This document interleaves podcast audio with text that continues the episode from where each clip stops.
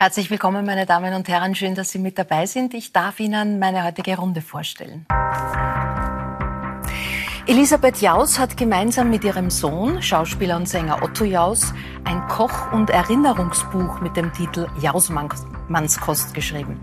Die gebürtige Niederösterreicherin, die auf einem Bauernhof aufgewachsen ist, verrät altbewährte Tipps und erzählt, wie auch Rezepte Familiengeschichte schreiben. Der einstige Regisseur und Direktor des Wiener Volkstheaters, Michael Schottenberg, feierte im Sommer seinen 70. Geburtstag. Der Reiseschriftsteller berichtete schon aus Burma, Vietnam und Indien. Nun wendet er sich Niederösterreich zu, wo er einen Großteil seiner Kindheit verbracht hat. Er managt große ORF-Aktionen. Licht ins Dunkel, Nachbar in Not, und andere Baustellen. ORF-Manager Pius Strobel hatte selbst keinen leichten Start ins Leben. Als Vollweise in ärmlichen Verhältnissen aufgewachsen, weiß er, was Hilfe bedeutet und wie schwer es ist, auch diese anzunehmen. Stefanie Reinsberger avancierte in den letzten Jahren zum Star der deutschsprachigen Fernseh- und Theaterwelt. Gerade überschlagen sich die Kritiken nach ihrer Darstellung im Theatermacher in Berlin. Ihr Buch Ganz schön wütend ist ein Aufruf, alles rauszulassen, sich nicht zu schämen und die positive Kraft der Wut zu nutzen. Herzlich willkommen meinen Gästen. Stefanie Reinsberger, Sie haben da auch ein Wut-ABC geschrieben. Wut ist ja ein ambivalenter Begriff. Ähm, Wutbürger klingt nicht nur positiv, Wut kann schnell in Hass umschlagen. Was ist gut an der Wut? Warum ist es wichtig, sie rauszulassen? Ja, ich finde eben, dass es ganz wichtig ist, dass wir einen Unterschied zwischen Wut und Hass machen, weil ich finde, Hass ist was wahnsinnig Eindimensionales, was ähm, nur in eine Richtung geht und was extrem lähmt. Und ich finde, Wut ist bei mir was, was ich empfinde, wenn ich eine Ungerechtigkeit sehe, wenn mir eine widerfährt oder ich sehe, dass anderen eine Ungerechtigkeit widerfährt, dann werde ich wütend. Und dann habe ich gelernt, dass es sehr viel Sinn macht, diese Wut laut zu machen, weil sie mich in etwas Aktives bringt und daraus wieder ganz viel Schönes entstehen kann. Wie geht laute Wut? naja, das ist bei mir, ich habe ja das unglaublich tolle Privileg, diesen wunderschönen, tollsten Beruf der Welt ausüben zu können. Das heißt, ich habe jeden Tag auf jeder Probe oder mit jedem Drehtag äh, ganz viele Kanäle, wo ich meine Wut in die, meine Rollen packen kann. Ähm, Wut äußert sich bei mir aber auch äh, sehr gerne beim Putzen ähm, oder beim Joggen oder Laufen. Und ich finde es auch ganz wichtig, Wut ist nicht immer nur laut. Mhm. Wut ist nicht immer immer heiß und, und brodelnd oder so. Ich finde, Wut kann auch ganz, ganz wohlig warm sein und so. Also es ist ja auch bei jedem, jedem Menschen anders. Aber ich habe für mich gelernt, dass es wichtig war, nicht alles nur mehr runterzuschlucken, sondern mhm. aktiv zu werden. Mhm. Schaut, wenn man Nachrichten schaut, jeden Tag gibt es ja genug, was einen wütend machen kann. Egal, ob es die Dauerungen, die Lohnabschlüsse, die Korruptionsvorwürfe und, und, und. Wo ist bei dir sozusagen etwas erreicht, wo, wo das Heferl dann überläuft, was naja, dich auch wütend macht? Zum Beispiel von den ewigen Unschuldsvermutungen. Ich bin schon so, ich, ich mache den Tag nichts über, als dass ich vermute die Unschuld des anderen. Man kann keine Zeitung, keine nichts mehr aufschlagen, ohne mhm. dass man nicht konfrontiert ist mit irgendwelchen Krummitäten, die vielleicht gar nicht krumm sind, vielleicht von anderen mhm. wiederum verbogen werden. Man kennt sich nicht aus, die Welt ist derartig verpixelt und wie man meint, eigentlich komplett unzufrieden. Wer bitte will noch wirklich die Zügel sozusagen, wenn man das jetzt noch sagen darf, in die Hand nehmen und mhm. ein Programm anbieten, vielleicht für ein Land, für eine Gesellschaft? Keiner mhm. traut sich. Jeder glaubt, dass er einen Fehler macht oder dass er in die Falle eines anderen tappt. Und die Welt ist so irgendwie am Kippen. Da kann man mhm. eigentlich nur in freie Räume ausweichen, wie die Stefanie es tut, ans Theater oder in die Kunst oder vor eine Leinwand und mhm. sich mal so richtig den Frust von der Seele mhm. schütten oder malen oder schreiben in dem Fall. Was du tust. Äh, Birsti, das Wort Ungerechtigkeit ist äh, gerade gefallen von der Stefanie Reinsberger und Wut hat ja oft was mit Unge Wahrnehmen von Ungerechtigkeit, von gesellschaftlichen Missständen auch zu tun. Also wenn es jetzt nicht die ganz persönliche Wut ist. Ich erinnere mich gut an Karl-Heinz Böhm, der äh, mir immer erzählt hat, dass äh, er seine Hilfsorganisation Menschen für Menschen aus purer Wut gegründet hat. Damals die Wut, die er empfunden hat, als er in diesem großen Lager mit Millionen hungernden Menschen in Äthiopien gestanden ist. Er hat gesagt, es war nur Wut. Äh, du managst große Hilfsaktionen. Kann aus Wut in diesem Sinn auch etwas Gutes, etwas Richtiges entstehen? Mich macht Ungerechtigkeit immer noch wütend, ja, seit, seit Jahrzehnten sozusagen. weil es so unfair ist, weil Ungerechtigkeit ist untrennbar mit Unfairness verbunden und äh, wenn wir in dem Bereich bleiben, dann gibt es einfach zu viele Menschen, denen Ungerechtigkeit passiert, die unfair behandelt werden, die keine Chance bekommen, die nie gefragt werden zum richtigen Zeitpunkt für die richtige Rolle in ihrem Leben. Äh, und, und da ein bisschen was bewegen zu können und dieses Wütendsein auch umsetzen zu können in, ein, in was Positives wie Licht ins Dunkel oder Nachbar in Not, so ganz konkret auch Möglichkeiten der Hilfe anzubieten, und zwar für beide Seiten. Auf der einen Seite dem, der helfen will, eine mhm. Möglichkeit zu geben, und auf der anderen mhm. Seite jemanden, der die Hilfe braucht, sie auch zuteil werden zu lassen, ist einfach was ganz Tolles, was ganz Befriedigendes. Und in dem Sinne ist das eigentlich der beste Job. Also ist Wut auch eine, eine, Gestalt, eine Gestaltungskraft? Ich finde total, ja. Und ich finde es irgendwie ganz schön, weil es jetzt gerade jeder aus einer anderen Perspektive, sagt. Perspektive beschrieben Elisabeth, hol uns in die Küche. Bist du ein Heferl? Ein Heferl? Ja. ist, ist, kann ich sein. Pfannentyp. Kann ich, kann ich. Ist die Küche ein Ort, wo auch für Emotionen, also wo man auch laut werden darf, wo man auch ausleben nein, darf? Nein, genau umgekehrt bei mir. In der Küche, das ist wie Meditation für mich. Mhm. Wenn ich jetzt richtig mir irgendwas überhaupt nicht gepasst hat, Ungerechtigkeit, kann ich überhaupt nicht. Ja, also da, da, da kann ich wütend werden. Ja. Und wenn wir schon über Wut gesprochen haben, wenn mir alles drüber gegangen ist und ich mich in die Küche und fange zum Schnipseln an, ja, mhm. ist das für mich die reinste Meditation. Mhm. Und alles ist weg. Also so wie das Putzen bei der Stefanie. Sie sagt, ja, Putzen, Putzen auch. Bei mir ist es Kochen das gar nicht, um Gottes also, Bei mir ist es auch Putzen, ja. ja. Oder wenn, wenn einmal gar nichts mehr, also das ist jetzt ein Blödsinn eigentlich, was ich jetzt sagen will. Nein, es ist so, dass ich jeden Tag für mich äh, Zeit nehme, nur für mich, die gehört mir die Zeit, ja, ja. dass ich entweder wogen gehe oder mhm. Radfahren gehe, ja. Mhm. Und die Stunde oder die zwei Stunden, die kehren mir und da kann sein, was will. Mhm. Es ist ganz selten, dass das nicht funktioniert, mhm. ja. Stefanie, gab es eigentlich, äh, Sie, Sie füllen mit dieser Wut ein, ein ganzes Buch, äh, sozusagen einen einen Knackpunkt für diese Wut? Mm, Lockdown Nummer eins. Mhm. ähm, also ich muss schon sagen, ich glaube, es, also es ging ja sowieso allen Menschen so. Ich glaube, es ging vor allem auch allen KünstlerInnen so, ähm, weil das war eine neue Wut, die ich entdeckt habe. Also dieses Wort äh, nicht systemrelevant äh, zu sein und dass meine Arbeitsstätte plötzlich als Freizeiteinrichtung äh, betitelt wurde, mhm. das hat mich wahnsinnig wütend gemacht, ähm, weil ja das eigentlich ein Ort ist, der für mich immer das Paradies ist, wo es mhm. Konflikt gibt und Kritik und Konstruktives und auf einmal war der weg und ich durfte den nicht mehr betreten und ähm, eben, es waren, waren so neue Wüte, die in dieser Pandemiezeit hochgekommen sind. Mhm. Und ähm, wenn man jemandem wie mir diese Bühne wegnimmt, dann gibt es so zwei Möglichkeiten. Entweder ein ganz, ganz, ganz tiefer Abgrund mhm. oder eine neue Art von Kreativität. Und das war interessanterweise das Schreiben bei mir.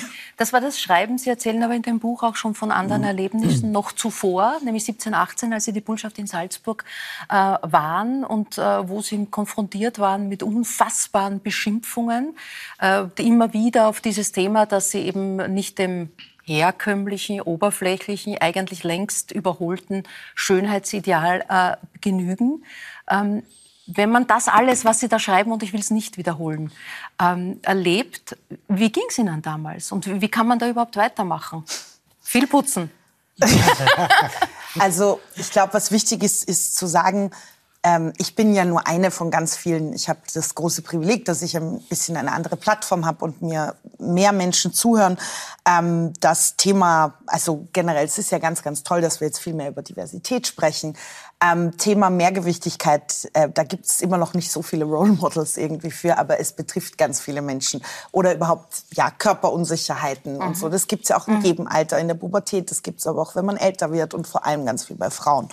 Und ähm, ich glaube, ich habe ganz lange wollte ich diese Verantwortung gar nicht äh, wahrhaben, die ich mhm. vielleicht habe mit dem, dass ich diesen Beruf ausführe und mich auch immer wieder hinausstelle. Und ähm, geschafft habe ich die Zeit, ich persönlich, ganz ehrlich, nur durch meine Familie und meine Freunde. Und ich glaube, es ist wichtig zu sagen, es gibt einfach ganz, also es gibt ganz, ganz viele Menschen, die einsam sind, die nicht so ein großes soziales Netz haben, das sie auffängt. Und für diese Menschen könnten solche Erlebnisse mhm. sehr viel gefährlicher enden als für mich. Schotti, du warst äh, Theaterdirektor am Wiener Volkstheater, als Stefanie äh, Reinsberger mit 20, glaube ich, Harold und Maud bei dir gespielt hat. Wie war, wenn du dich noch einmal sozusagen, auch wenn es sozusagen äh, schon eine Zeit zurückliegt, in diese Direktorrolle dich hineinbeamst, wie, wie wichtig war dir oder wie bewusst war dir es auch, wie deine Schauspielerinnen behandelt werden, was man über sie sagt, äh, dass da vielleicht bei Kostümproben Tränen fließen. War das eine andere Zeit, wo man dem noch nicht so viel Augenmerk äh, gerichtet hat oder wie bist du damit umgegangen? Das kann ich nicht sagen. Ich glaube, das wird nie unmodern, dass Menschen in den Augen anderer abfällig beurteilt werden oder ähm, hässlich kritisiert werden oder hämisch betrachtet werden. Das gab es wahrscheinlich schon, da gab es uns beide noch nicht, nicht, wirklich. Also das kann man jetzt nicht sagen, das ist modern oder unmodern. Aber eine Poli weiß, Political Correct, Correctness, ja, ja, sie hat sich sozusagen in den letzten Jahren entwickelt, auch ja, zu diesen Themen. Ja, wenn man die denn, wenn es die denn gebraucht hat, ja, mhm. auf die kann man sich berufen offiziell. Da wir, äh, du wirst es mir bestätigen, nie wirklich gezahlt haben, zwar pünktlich, aber nicht viel, ähm, musste ich es anders tun. Du musstest musste, sie gut behandeln. Ich musste sie gut behandeln, ich musste ihnen Rollen geben, ich musste versuchen, einfach sie in einem Ensemble äh, zu schätzen und zu mhm. bewahren, äh, wo ihnen, äh, ihnen, den Schauspielerinnen und Schauspielern, einfach etwas gut getan wird in ihrem Beruf oder in ihrer Entwicklung oder so. Und mhm. ich habe selten, nur wenn es sein musste, Gäste genommen, weil ich mir gedacht habe, zuerst müssen mal meine Schauspielerinnen äh, besetzt werden und glücklich glücklich sein und dann holen wir, wenn es gar nicht mehr anders geht, halt einen Gast dass die Steffi dann heute äh, gespielt hat für 20. Dass du sie dir heute nicht mehr leisten könntest. Ja, nein, nie im Leben. So gut kennt ich es gar nicht behandelt. Also ich habe es irgendwie anders gemacht und ich glaube, ich weiß es nicht, das musst du sagen, ob du dich gut behandelt gefühlt hast, aber ich glaube schon, dass ich war nie ein Direktor, der geschrien hat oder der persönlich mhm. geworden wurde. Im Gegenteil, ich habe meine Schauspieler geliebt und jetzt sag was auf. das kann ich wirklich nur bestätigen. Ich glaube, es hat viel mit der Sensibilisierung für das Thema zu tun, weil ich auch ganz lange bis vor gar nicht so langer Zeit noch immer dachte, ich bin der Fehler. Mhm. Und dass wir jetzt in einer Zeit leben, die für alle sehr fordernd ist, weil wir uns für sehr, sehr viele Themen gleichzeitig sensibilisieren, mhm. aber das ist wichtig. Und ich kann nur an alle appellieren, ja, das ist anstrengend, das ist wichtig, sich mit neuen Informationen zu befüllen, damit wir in einen respektvollen Austausch gehen. Und wir merken ja aber oft, Birs, äh, gerade bei Licht ins Dunkel und bei großen Hilfsaktionen, wo es letztendlich schon um Inklusion, aber auch um Diversität geht, äh, dass uns die Sprache oft fehlt oder dass wir sie noch nicht haben. Also dieses, wer, wer da jetzt normal ist und nicht, äh, sagt man schnell mal dahin, um dann zu sagen, hoppla, normal sind wir alle. Jeder ist halt vielleicht anders normal.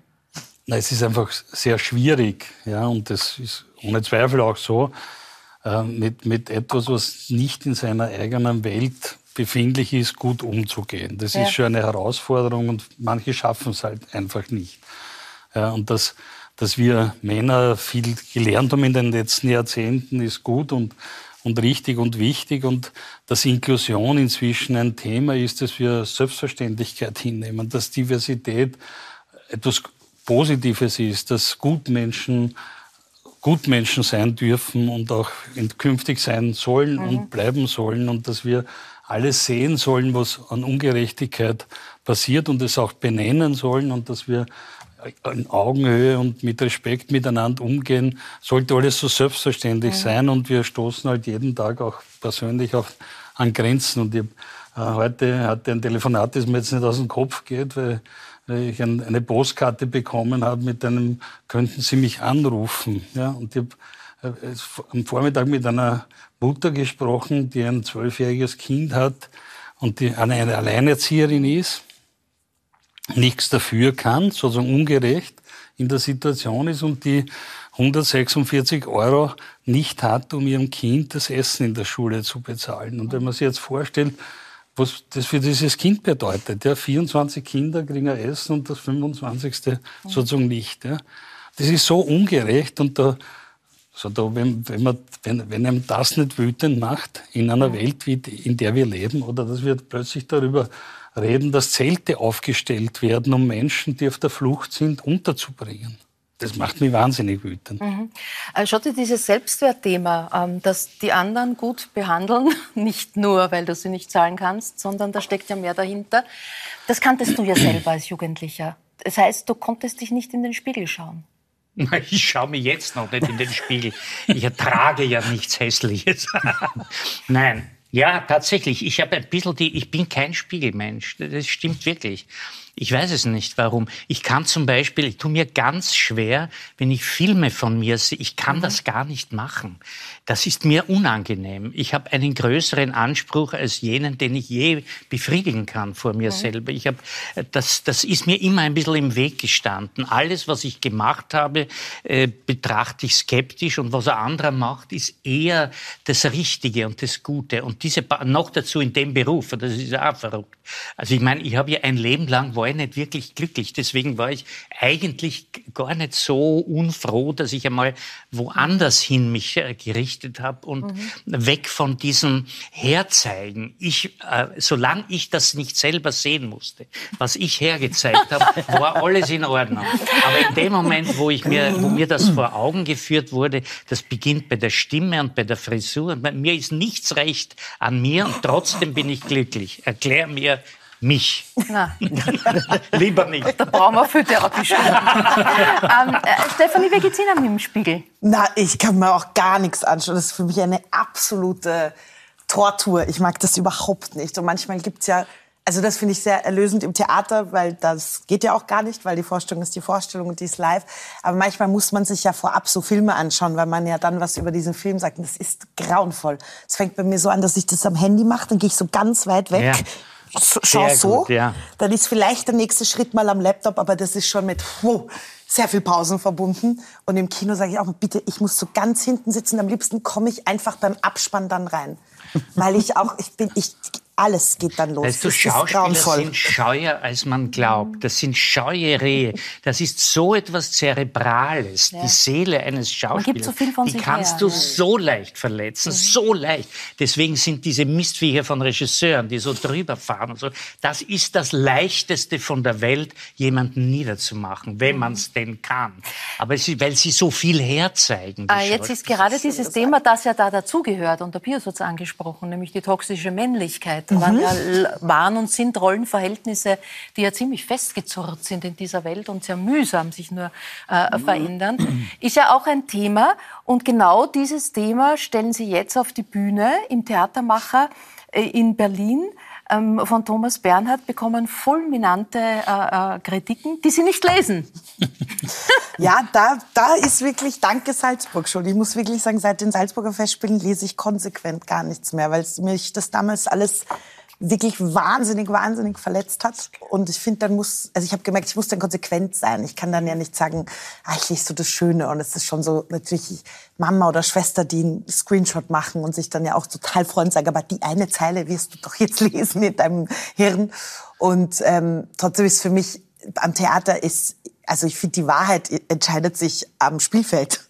Und das war bei der Premiere einfach irre, irre schön, weil dieses Parkett da aufgestanden ist in Berlin. Nicht Spielfeld sagen, da sitzt ein Rapidler neben dir, der hat gerade Kummer.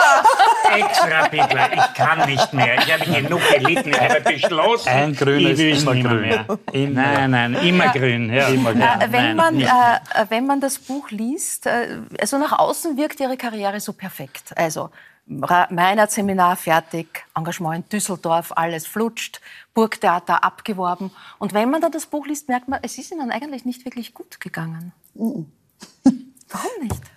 Naja, weil, also, ich, es gibt wirklich nichts in meinem Leben, das ich so gerne mache wie Spielen. Ähm, und das ging so lange so gut und dann kam eben dieses eine besagte Engagement und ich wurde da sehr viel vorgewarnt. Ich war sehr jung und ich habe trotzdem gedacht, es muss doch um die Kunst gehen.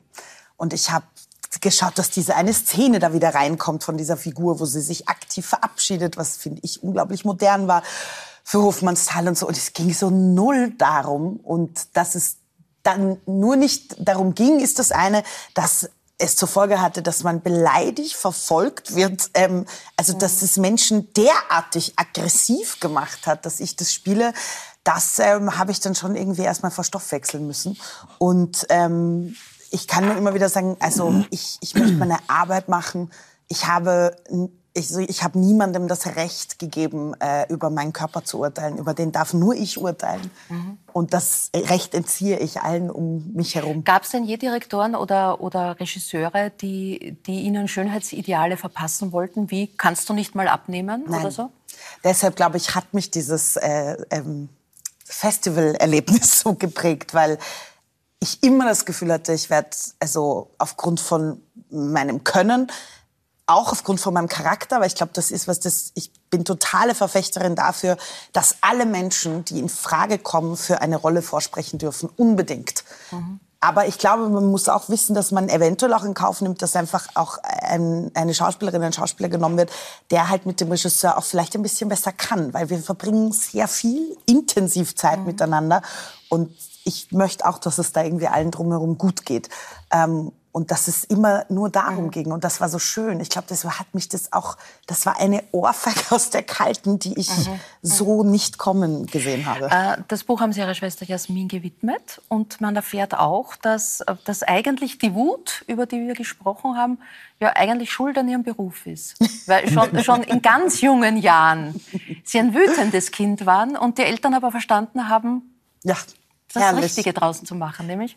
Ja, mich spielen zu lassen, tatsächlich schon mit vier, nachdem immer wieder so Tobsuchtsanfälle waren, wo ich halt auf den Boden eingedroschen habe. Und ich bin meinen Eltern so dankbar, weil die waren immer, ja, lassen wir's halt. Also ich war nicht so ein Kind, wo die Eltern immer gesagt haben, pst und leise ja. und peinlich, sondern die waren so, das ist so, Umfeld, bitte finde dich damit ab. Und wir suchen noch einen Ort, wo es irgendwie was Kreatives geht. Elisabeth, wie war die Karriere, die, die, wie haben Sie die Karriere Ihres Sohnes Otto Jaus äh, in Kindheitstagen erkannt? Also ich meine, er ist ja dann zu den Sängerknaben gegangen? Ich habe das nicht erkannt. Nein? Nein, meine Schwester. Mhm. Die war damals Schuldirektorin bei uns in Groß-Ebersdorf.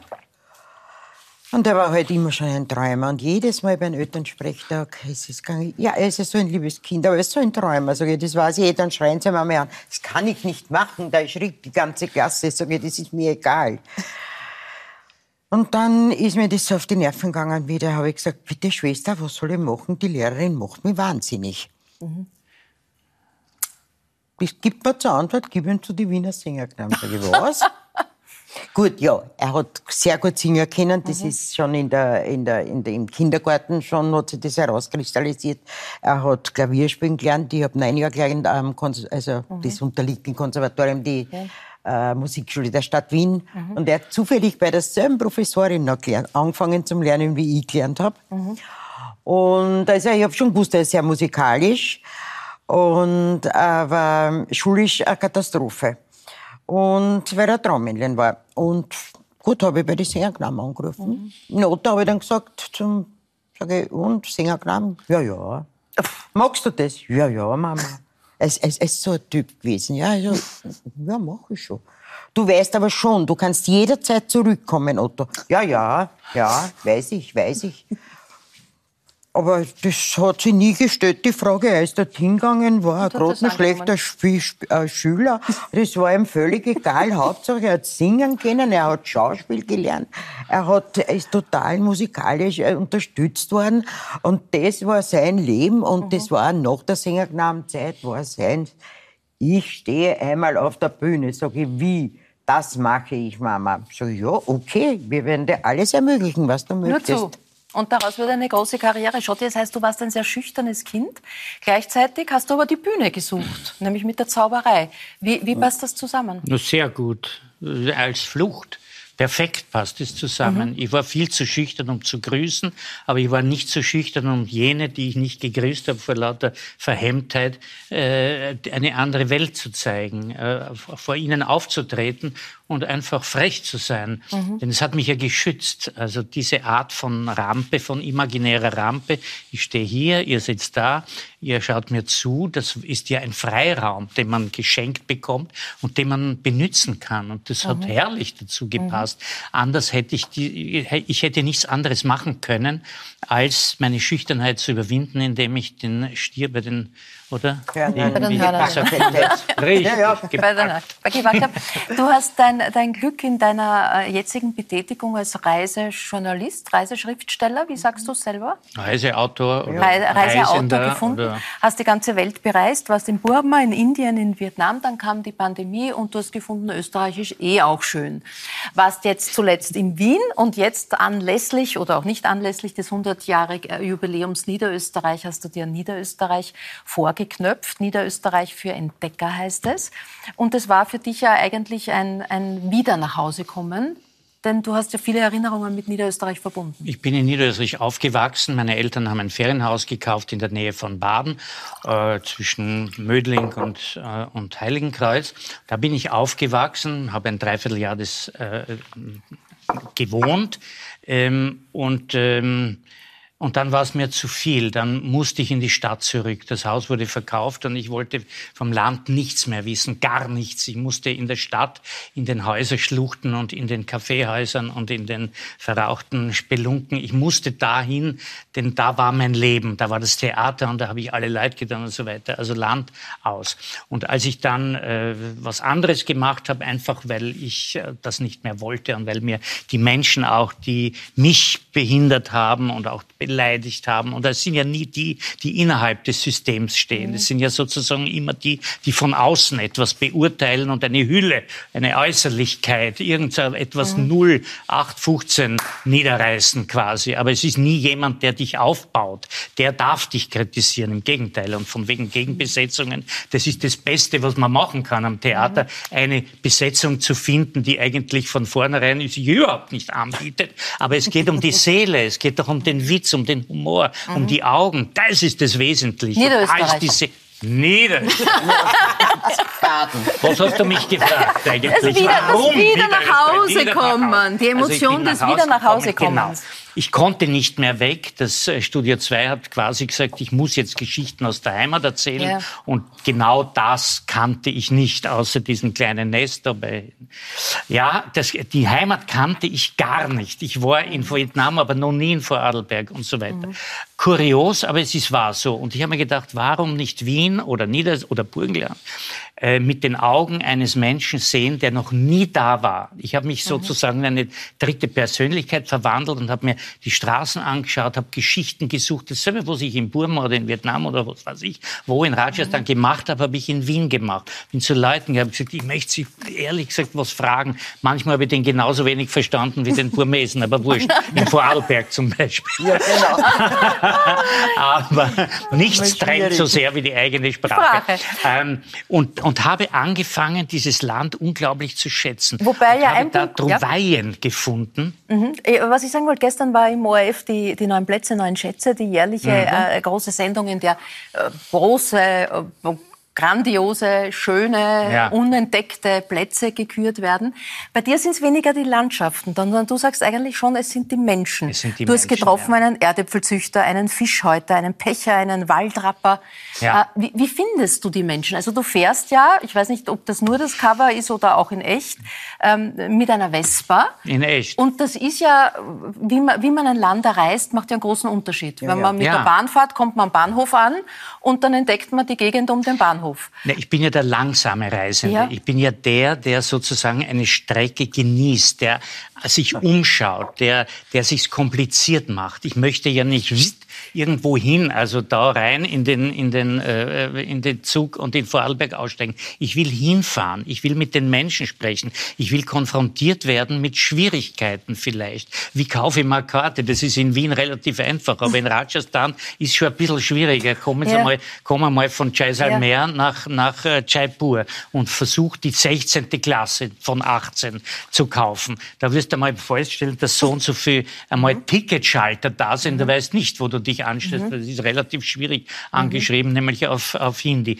So, also es sind die Menschen, zu denen ich fahre, mit denen ich ins Gespräch komme und die Summe der Seelen von diesen Menschen macht ein Land aus. Es ist nicht der Stephansturm. Wenn du nach Niederösterreich fährst und da einzelne, also die, Frau Jaus zum Beispiel kommt aus dem Weinviertel, wenn man dort dann in einen Ort fährt, in eine Stadt fährt, setzt du dich auf den Hauptplatz, in ein Café, in ein nein, Wirtshaus? Das, nein, nein, diese, diese Zusammenkünfte sind ausgemacht. Ich mhm. rufe vorher an, sage, ich würde gerne mit Ihnen sprechen, es interessiert mich. Manchmal sind es Klischees, die ich suche, um das dahinter zu betrachten oder zu finden. Manchmal sind es Dinge, die sich mir einfach in den Schoß, die mir im Schoß landen und mir denkt, so, das hätte ich jetzt eigentlich so mhm. nicht gedacht. Das interessiert mich jetzt. Das ist, macht für mich jetzt gar nicht Niederösterreich aus, mhm. zum Beispiel. Äh, ähm, Birst du was in einem früheren Leben ähm, Polizist in Wien Favoriten und Gendarm im Burgenland? Ich kann mir vorstellen, dass es da auch relativ spezielle Begegnungen, Begegnungen gegeben hat. ja. Äh, was hast du dort über die Menschen gelernt in dieser Zeit? Also sehr spannend oder so wieder oder unterschiedlich wie Favoriten und Zemmendorf im Burgenland.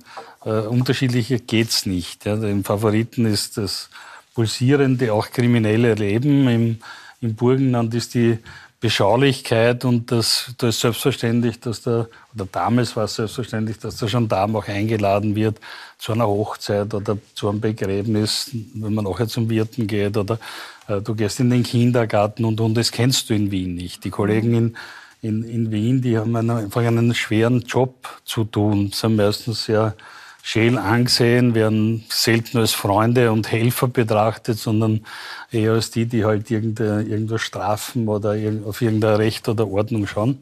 Aber man lernt sehr viel. Man lernt viel über Menschen. Ja, man lernt viel auch äh, sozusagen beim, beim Anschauen. Ja, man sieht die Seele eines Menschen in den Augen. Man, man weiß, nach, wenig, nach kurzer Zeit weiß man eigentlich, ob man belogen wird oder nicht. Ja? Also man kennt das irgendwie.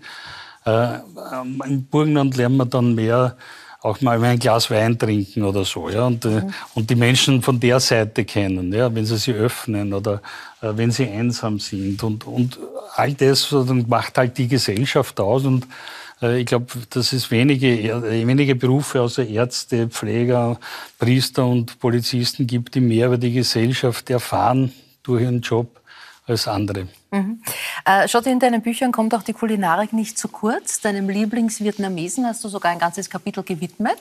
Ähm, liebst du, also je weiter weg, desto besser? Liebst du die asiatische Küche? Nein, das ist das Burgenland, die Schlusskrapfen sind. Das ist, nein, nein, das ist wurscht. Das, das ist, ist einfach die Spezialität, die mich ja. so reizt oder der ungewohnte Geschmack, der, der, der mich plötzlich auf ja. irgendeine Assoziation, eine Synapse, irgendwas funkt da und mhm. plötzlich bin ich ganz woanders und diese Gerüche, die kriegt man ja nicht weg. Also ich weiß nicht, wo ich das speichere im Gehirn. Gerüche ist etwas ganz Eigenartiges. Das ist ja intensiver als Bilder. Ich weiß genau, wie der Turnsaal gerochen hat oder ein Kaffeehaus oder, oder, oder, oder ein Schulheft oder ein Spitzer oder eine Milchfrau irgendwo in der Gumpendorfer Straße im, im, im 12., 15. Bezirk. Wie ich weiß es. 15. Fünfter. Fünfter. Fünfter. Gumpendorfer Straßen. Ja, fünf. Bestimmt 15. Fünfter, sechster. Fünfter, sechster. Sechster. Ja. Innerhalb des Gürtels. Ja. Wirklich. Aber naja, ich bin in Niederösterreich ja, unterwegs und in Burma die, die, weniger. Ja, genau. In Burma zu Hause die Experten. Sechshauserstraße wollte ich sagen. Haben wir hier sitzen, denn sie stammt aus dem Weinviertel und dort, habe ich mir sagen lassen, ist die Dreifaltigkeit in der Küche Fleisch, Erdäpfeltag und Möschspeis. Mm. Geht's mm. ohne? Geht's ohne? Mm. Ja. Hat sich das Nein, verändert? Es ist, nicht, es ist, ich muss dazu sagen, es sind ja, jetzt haben wir die, die wichtigsten Gerichte, die alten Gerichte, die ich ein bisschen umgeändert habe, wegen der Kinder, weil sie das oder das nicht gegessen haben, haben wir was einfallen lassen müssen. Aber ich koche natürlich viele, viele andere Sachen. Ja, ich koche zum Beispiel genauso Fisch oder mhm. äh, äh Italienisch oder, aber das ist alles da nicht drinnen. Das ist da nicht drin, da ist es durchaus Nein, nein, das drin, ist einmal echt die ja. Äh, urige Hausmannskost, ja, so wie man früher eben Es geht ein bisschen haben. so zurück auf die Idee, wenn die Kinder dann einmal ausziehen von zu Hause oder überhaupt später, wenn Eltern, Großeltern nicht mehr sind, dass man dann oft sagt, hätte ich doch nur hätte die Mama nur, gefragt. Hätte, nur, hätte ich hätte die Oma nur. gefragt, genau. wüsste ich, wie das Rezept ja, ja, geht. Ja, und ja. das war in Otto sein Anliegen. Das war Otto sein Anliegen? Das wollte er unbedingt lernen. Auch Bevor um es, es spät wird, Mama. Na, da ist noch Zeit. Aber naja, das weiß man nicht. Meine Mutter ist mit 66 gestorben. Ja, okay. Und dann hat er, und natürlich auch, es war Zeit auch in der Pandemie, äh, sich mit ihnen in die Küche gestellt. Und er sagt, es ist einfacher, vor 90.000 Menschen am Donauinselfest zu spielen, als mit der Mama in der Küche zu stehen. Frechheit. Stimmt überhaupt nicht. Stimmt überhaupt nicht. Na, wir schauen äh, ganz kurz rein. Ihr beide in der Küche, wer das Zepter in der Hand hat, ist klar. Moment, das braucht noch. Gehe! Deine Frau Mutter spricht. Ja, ja, passt schon. Sohnemann Du, warte. Werner. Du, da! Nur, du hast nie die Geduld zum Warten. Und jetzt schupf. Der will schon Pass auf, aber die wird super. Mit einer Hand. Pass auf. Nein, die pickt er noch. Wo biegt das? Da biegt nichts. Wo biegt da was? Nichts biegt. So, jetzt geht's. Warte, aber noch, aber noch, aber noch. Warte, die muss ich mit zwei halten. Geht, das dreht sich ja nicht, der Scheißdreck. Entschuldigung. Aber noch. Aber einmal noch. Also. Bitte drehen, drehen. Also es kann auch eine einfache Palatschinke, kann zur Show werden. Ne? Es ist nämlich so, ich muss dazu sagen, wir haben da Kritik bekommen, man nimmt eine flache Pfanne. Ja. In der Zeit, wo ich das gelernt habe, gab es das noch nicht. wir haben das einmal ausprobiert mit dieser richtigen Palatschinkenpfanne. Wir haben beide festgestellt, das wird nichts. Wir kennen das nicht. Und darum ist es noch immer meine alte, hohe Pfanne. Natürlich schon jetzt eine neuere wieder, ja. Aber ich hab das gern mit so einer hohen Pfanne. Bei uns ist eine geschupft worden, ja. Das geht mit einer hohen Pfanne ja fast nicht, ja. Ja. Weil das schaut dann oft an innen aus wie ein, wie ein Kaiserschmarrn und nicht mehr wie ein Palatschinken, ja. Naja, das kommt oft vor, dass aus Palatschinken Kaiserschmarrn Ja, ja, wird. aber man die Pfanne schmeißt. Das haben wir alle schon erlebt. Ja, Äh, gewidmet ist das Buch deiner Mama Maria. Das Ja. heißt, äh, hast du von ihr auch viele Rezepte übernommen? War das Ja, schon auch ja, ein Thema? Von ja. ihr kochen gelernt sogar? Ja, das war meine Großmutter und meine Mu- meine Mutter hat mich geprägt.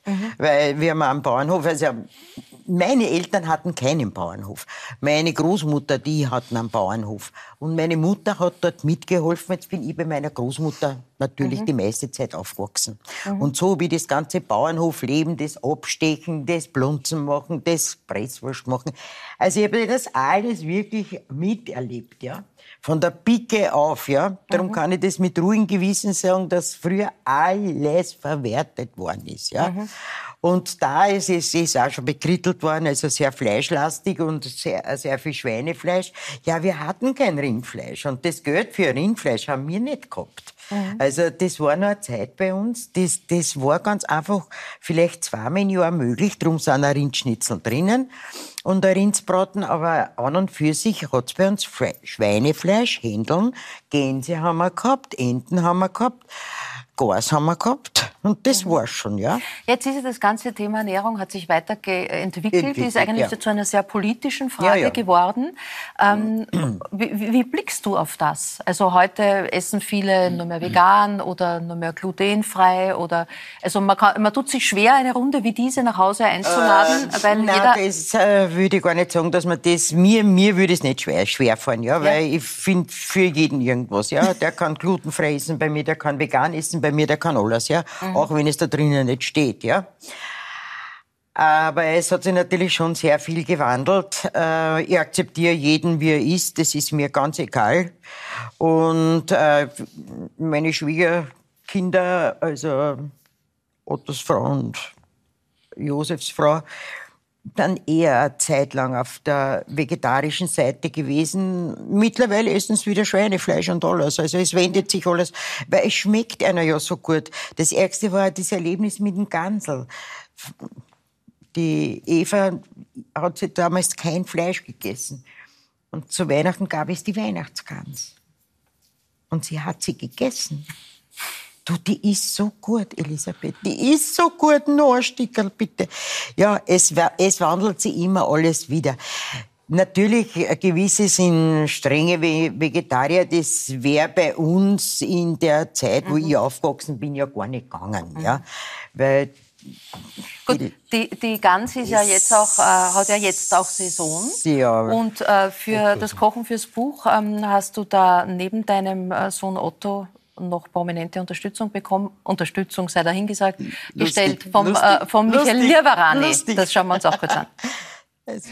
Nehmt das Salz Nimm das Salz. und reibt damit die ganz da schön ein mit Salz. Zu viel? Reibt das Ganze jetzt mit. Wie mache ich es mal so jetzt? Ja, genau so. Dann einfach schlagen wir, wir schlagen dann einfach ein Ei hinein und dann. Ich hab jetzt keine Zeit zum Posten. Ich muss mich nicht ganz konzentrieren. Immer Zeit zum Posten. Geht ihr weg mit die Finger? Das ist, man darf nicht hingreifen. Das ist eine Katastrophe für mich, weißt du das? Ja, Aber schon. ich halte das. Ich halte halt, das. halt. Oh, jetzt Das ist es. Äh, darf nicht gekostet werden in der Küche? Die hätten wir ja alles zusammengegessen. so. Na, kurze Episode noch. Wir haben gemacht mit dem Pauli Ja, das äh, ja. Back. Genau, das Backhändel, ja, das, das steirisch-niederösterreichische Backhändel, glaube ich, so ist es beschrieben. Und äh, Mayonnaise-Salat, ja. Also ich habe den Mayonnaise-Salat dann schon versteckt, weil die andauernd haben es gekostet. Das hat aber fotografiert werden müssen, ja. Ich habe dann noch mehr Mayonnaise-Salat machen müssen, weil die alles zusammen gegessen haben, ja. Also es war schon lustig. Also ich Jetzt- muss sagen, es war eine sehr lustige Zeit. Jetzt hat äh, Otto Jaus ähm, eigentlich sein Privatleben immer sehr bedeckt gehalten. Das war ihm auch sehr wichtig. Eigentlich mit diesem Buch erzählt er jetzt viel über die Familie, hat auch dich sozusagen der Öffentlichkeit offenbart. Und du sitzt ja jetzt heute auch hier. Wie ist es für dich jetzt auch im Rampenlicht zu stehen, auch Ich Interviews stehe zu nicht geben? im Rampenlicht. Ich werde halt hier und da eingeladen. Ich bin weder nervös noch sonst was. Ich bin immer so, wie ich bin. Mhm. Ich werde mich nie verstehen. Und ich, ja, wo ich eingeladen werde, Kommst werde gerne? ich gerne hinkommen. gibst deine Expertise ab? Die wollen wir noch schnell hören. Was braucht die Gans, damit sie knusprig wird? Ordentlich Hitze. Das reicht. Kein, gibt's keine spezielle. Manche tun irgendwie Bier und Wasser und ich weiß nicht, was man da alles schon und nicht nichts. Ganz normal. Ganz normal. Ja, was ich mache, ist, es steht eh drin. Es steht eh drin. Es Gut, steht es, eh steht, alles es steht eigentlich eh alles drin. Schritt für Schritt für Schritt. Sag, äh, die Karriere deines Sohnes gemeinsam mit Paul Pizzerra als Pizzerra und Jaus, wie, wie blickst du auf die? Auf wie, auf wie vielen Konzerten warst du und wie viele Konzerte besuchst du jetzt noch? Äh, ich gehe meistens Backstage, Weil? Weil ich es nicht mehr hören kann. Ja, aber da wird doch sogar die Mama besungen, aber es ist, glaube ich, die Mama von Paul Pizzerra, ne? das Lied, das es da gibt. Aber es ist, äh, welches jetzt das Mama-Lied? ja, genau. Na, das ist eigentlich, äh, glaube ich, eine Mischung. Ist eine Mischung. Ja, ja, aus äh, Pizzeria-Mama und Jaus-Mama. Und Jaus Mama. Ja, ja, ja, ja. ja, Da ja. werden gleich Nein, es ist irrsinnig lieb, der Text. Also da gibt es äh, keine Frage. Und ich habe das schon oft gesagt, das ist nicht ganz meine Musik. Es gibt nur gewisse Lieder, die wirklich, wo ich sage, das sind wirklich meine Lieblingslieder. Äh, es ist eben so, ich gehe natürlich, das neue Programm schaue ich mir natürlich wieder an, das, äh, was im Februar rauskommt. Schaue ich mir sicher wieder ein paar Mal an. Aber mittlerweile gehe, wenn ich mit Bekannten oder Verwandten oder äh, Freunden gehe, äh, gehe dann meistens Backstage und schaue mir nicht mehr das ganze Programm an. Wie jetzt in der Stadthalle habe ich dort Bücher, äh, signi also nicht signiert, sondern äh, Widmungen reingeschrieben. Ja, da gehe ich dann immer wieder hier und da rein und höre ein bisschen zu. Ja, dann Stefanie, wie ist es, wenn Familie im Publikum sitzt? Ähm, sehr schön. Also wir- wir haben das aufgehört mit Premieren, weil da war ich immer zu, zu gestresst. Und Mhm. bei mir muss man ja dazu sagen, also meine Familie fliegt ja dann immer ein Ja. äh, nach Berlin. Und ähm, ja, komischerweise jetzt tatsächlich bei dieser Theatermacher-Premiere war ich wahnsinnig traurig, dass ich sie ausgeladen habe, aber so ist das dann immer. Ähm, aber ich, hab- ich finde es schöner, wenn sie in Vorstellungen sind, weil dann können wir nachher wirklich in Ruhe reden und so. Und meistens verbinden sie es noch mit so ein, ein paar Tagen irgendwie Urlaub oder so. Aber ich mag das total gern. Ich bin dann auch nicht nervöser, wenn sie drin sind oder so. Gibt so ein paar so, so Sachen, wo ich so vorwarnen muss, was dann eventuell passiert und dann können sie das auch entspannt anschauen. Und umgekehrt, wenn Sie jetzt hier auf Kurzbesuch in Österreich sind, übrigens auch für, eine, für ein Gespräch, das am äh, 30. jetzt äh, im Rabenhof sein wird mit Nuno Kalla zum Thema des Buches, ganz schön wütend. Gibt wir haben gerade über Essen geredet, ein, ein Gericht, das dann zwangsläufig auf den Tisch kommt? Also meine Mama macht einfach das beste Rösti. Die haut sich immer Uhr ab, weil sie, es ist natürlich der Klassiker, man wünscht dir was. Ja. Und ich will immer Rösti mit Käse und Spiegelei und Spinat. Okay. Und dieses Rösti, das muss man dann auch so drehen und das ist so urschwer und oh Gott, das Nein, Ja, es das ist- ist nicht schön. Das tut man in Segmente schneiden, steht alles drinnen. Okay, so, so, Man macht das so wie, wie, wie, wie, wie, das braucht man nicht. Das ist, das ist ganz leicht. Äh, Aber man weiß wie. das ist halt das Mama-Röste. Und das ist eben, ich kann das so verstehen, weil es gibt so Sachen eben mit so Gerüchen oder so Beziehungen, wo man sagt, nein, das ist nur, das schmeckt auch nur zu Hause so. Und das ist, So weil ist da es. immer auch so eine Geschichte noch dazu. Bios, Genau, was das gibt's, ist, gibt's äh, für dich so- für so ein Gericht? Du bist bei deiner Oma aufgewachsen. Die Mama ist sehr jung gestorben, den Papa hast du nie spät äh, kennengelernt. Den hat es nicht gegeben. Äh, was hat die Oma gekocht? Gibt es so Gerüche, Geschmäcker der Kindheit, wo du sagst, ach, hätte ich sie nur gefragt? Also etwas, was ich nie mehr in meinem Leben essen werde. Ja, oder Spinat. Wir haben so, so oft Spinat. echt, Faktisch jeden Freitag. Weil bei uns gab es kein Fleisch, bei uns gab es Gemüse. Und Spinat, meine Oma hat Spinat geliebt und ich habe ihn hassen gelernt. Ehrlich gesagt, ja, ich hasse nichts, aber Spinat. Und gibt es umgekehrt ein positives Geschmackserlebnis, das du mit der, mit der Oma in Verbindung Ja, den bringst? besten Kaiserschmarrn der Welt hat sie gemacht. Nie mehr habe ich so einen Kaiserschmarrn gegessen wie bei der Oma. So wie vieles andere bei der Oma einfach das Beste war. Ja. bei der Oma war. Du managst große äh, ORF-Aktionen wie Licht ins Dunkel und Nachbar in Not, darüber reden wir auch gleich. Äh, wurdest für dein Engagement vor kurzem Österreich hilft Österreich. Österreich hilft Österreich mit dem äh, Humanitätspreis der Heinrich-Treichel-Stiftung des Roten Kreuz ausgezeichnet. Äh, herzliche Gratulation. Und ähm, hast da bei deiner Dankesrede, wurdest du sehr persönlich. Also das war dir wichtig zu erzählen von deiner Kindheit, wie du aufgewachsen bist als Waisenkind bei der Oma, ähm, wie es war, wenn es vieles nicht gab. Warum war dir das wichtig zu erzählen? Was hat es mit deiner Arbeit auch heute zu tun? Also im Kern, also ich habe mich wahnsinnig gefreut über diesen Preis, weil es wirklich äh, eine, eine persönliche Auszeichnung ist, die ich übrigens mit dem Altgeneraldirektor Dr. Brabetz gemeinsam bekommen habe. Äh, Es ging um Nachbar in Not, in dem konkreten Fall auch um die Hilfe für die Ukraine. Und weil es mir so wichtig war, den Zusammenhang herzustellen, dass eigentlich jeder unser Nachbar ist und dass es nicht darum geht, wo jemand ist, sondern dass wir verpflichtet sind, auf dieser Welt für ein bisschen mehr Gerechtigkeit und Fairness zu sorgen.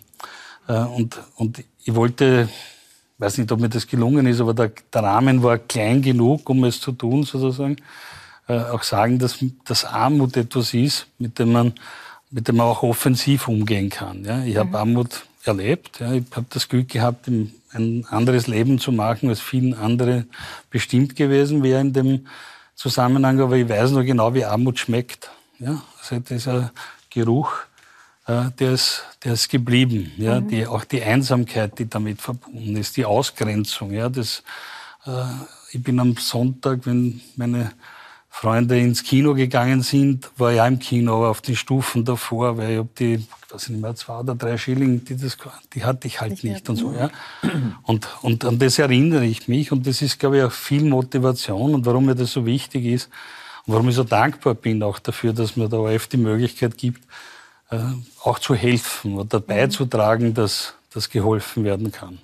Äh, Du hast auch erzählt, dass es, äh, dass es Menschen gab, die geholfen haben, die äh, etwas gegeben haben, äh, damit der Gas oder Strom nicht abgedreht werden. Das ist im Moment für ganz viele Menschen eine bittere Realität. Das heißt, du weißt aber auch aus dieser eigenen Erfahrung, äh, wie wichtig Hilfe ist, aber wie, wie schwierig das ist, auch anzunehmen, Hilfe. Na, erstens ist es schwierig, arm zu sein. Ja? Es grenzt aus. Ja? Arm macht ja auch vielfach auch krank. Das ist, wissen wir. ja. Äh, Das, was ich damit gemeint habe, war, meine Oma konnte nichts. Es war eine ganz einfache Frau, aus Sozialdemokratin, also Sozialistin damals, aus einer Arbeiterfamilie und hat Schneiderin äh, angelernt. Und das Einzige, was sie konnte, war eine Nähmaschine bedienen. Und das war die einzige Möglichkeit, äh, ein bisschen Geld zu verdienen. Und es gab gute Menschen und deshalb ist mir der Begriff Gutmensch auch so wichtig und über den lasse ich nichts kommen, äh, die meine Oma mit Arbeit versorgt haben. Ja, die einfach dafür gesorgt haben, dass die Nähmaschine gelaufen ist sozusagen und damit der Strom bezahlt werden konnte. Weil das war, und, und die Miete, das war sozusagen die zwei Fixausgaben. Aber ja, es ist sehr schwierig, dann irgendwie was anzunehmen. Ja? Ich habe einen äh, das schlimmste Erlebnis, das ich, das ich hatte, war immer dieser Gang zur Fürsorge. Ja, ich musste zweimal im Jahr zur, auf die Bezirkshauptmannschaft Mattersburg zur Fürsorge gehen und habe dort Kleidergutscheine bekommen. Einmal für den Winter, einmal für den Sommer. Mhm. Und das war so erniedrigend, ja, weil da bin ich quasi vermessen worden, ja, wie, wie, wie, wie groß ich bin. Äh, da musste ich Rede und Antwort stehen, wie es mir in der Schule geht, was, was Dinge, die nichts mit einem Kleidergutschein sozusagen zu tun hatten. Ja, aber mhm. der Beamte hat seine beamtete Macht und seine Formulare ausgenutzt und mhm. hat und, und die, die hatte, ich konnte es damals gar nicht definieren, aber danach wusste ich, ich bin einfach erniedrigt worden. Ja? Mhm. Ja, und dieses Gefühl, den Menschen wegzunehmen, ja, das, so diesen Respekt dem anderen gegenüber einfach immer walten zu lassen, das ist so wichtig in einer toleranten modernen Gesellschaft, in der und die Normalität herrschen sollte. Diese Erfahrung war Antrieb für vieles. Du hast die Grünen dann als Partei mitbegründet in Österreich. Du hast dann deinen Weg später in den Medien im ORF gemacht und managt jetzt eben die großen Hilfsaktionen und Plattformen. Österreich hilft Österreich, Nachbar in Not, äh, Licht ins Dunkel. Und da gibt es besondere Jubiläen in diesem Jahr zu feiern. Fangen wir mit Nachbar in Not an. 30 Jahre äh, ist das jetzt schon her und auch heuer, äh, schon am Tag, an dem der Krieg begonnen hat in der Ukraine, war Nachbar in Not sofort da. Es war die, die Hilfe am Anfang und auch die Bereitschaft zur Hilfe war ganz enorm. Jetzt äh, ist, das neigt sich das Jahr dem Ende zu. Dieser Krieg ist immer noch nicht zu Ende und äh, auf Sicht nicht zu Ende. Ähm, es scheint, es wird ein kalter Winter bevorstehen. Wird die Hilfe halten? Die Hilfe halten wird niemand weiß, wie dieser, dieser, diese verrückte Auseinandersetzung, diese Aggression ausgeht, was dort noch alles passiert. Aber was wir wissen, ist, dass jetzt 40 bis 50 Prozent äh, der Energieversorgung des Landes nicht mehr existent sind, der Ukraine, dass dort die Menschen frieren. Ja, 10 bis 15 mhm. Grad minus haben wir jetzt, ja, bis 25 ist dort normal. Da kann man nicht leben auf der Straße, da kann man auch in Zelten nicht leben. Und wenn wir, wenn wir es nicht schaffen, nämlich wir, die Staatengemeinschaft, das ist, ist ja kein Thema Österreichs, aber wir haben da unseren Platz und wir tun, und wenn wir es nicht schaffen, den Menschen eine Perspektive des Bleibens zu geben, da geht es jetzt noch gar nicht um den Wiederaufbau, da geht es jetzt nur darum, kann, kann, kann man überleben? dort überleben. Schlicht ja. und einfach überleben. Ja. Gibt es ein Mindestmaß an medizinischer Versorgung, an, an, Lebensmitteln, an all dem, was man einfach braucht, um zu überleben? Und gibt es Wärme, nämlich tatsächlich geschlossene Räume? Da müssen diese Leute gehen. Jeder von uns würde in, die, in dieser Situation die gleiche Überlegung haben. Kann ich überleben? Dann bleibe ich, kann ich nicht überleben, da, dann muss ich gehen. Wer, welche Mutter würde zuschauen, dass ihre Kinder erfrieren? Niemand. Mhm. Ja, also das ist sozusagen auch in unserem eigenen, größtmöglichen eigenen Interesse ist es, dass wir den Menschen dort eine Perspektive geben, dass dieses Land überhaupt wieder eine Zukunft haben kann. Mhm. Ja? Licht ins Dunkel, 50 Jahre, unglaublich, fünf Jahrzehnte gibt es diese Hilfsaktion, die sozusagen ein Dach über das ganze Land geworden ist. Da dürfen wir ganz kurz einige Eindrücke zeigen. 50 Jahre Licht ins Dunkel. Eine österreichische Erfolgsgeschichte, die uns stolz macht. Zusammen haben wir Großes geleistet, ein Zeichen gesetzt für Mitmenschlichkeit und Solidarität. Sie spenden, wir helfen seit 50 Jahren. Es ist eine unglaubliche Geschichte, ähm, die mit Kurt Bergmann und äh, Ernst Wolfram Mabo begonnen hat. Äh, ich will die Zahlen gar nicht bemühen. Es sind unglaubliche hunderte Millionen, die da zusammengekommen sind. Und dennoch heuer ein spezielles Jahr, wenn man sich fragen muss, es sagen viele Menschen einfach, ich habe selber Sorgen. Wie kann man sie motivieren? Wie kann man trotzdem sagen, äh, lasst uns teilen? Also ich glaube, man muss Hoffnung auch geben, ja, Hoffnung, mhm. dass, es, dass wir es schaffen können, ja, das wird auch, dass, dass wir als Gesellschaft imstande sind, auch schwierige Zeiten zu bewältigen. Mhm. Das dürfen wir uns auch nicht wegnehmen lassen. Wir dürfen uns auch nicht in eine Krise hineintreiben lassen ohne Perspektive. Ja, das ist, glaube ich, ganz wichtig und äh, wenn, wenn ich, wir, wir kriegen ja schon Spenden.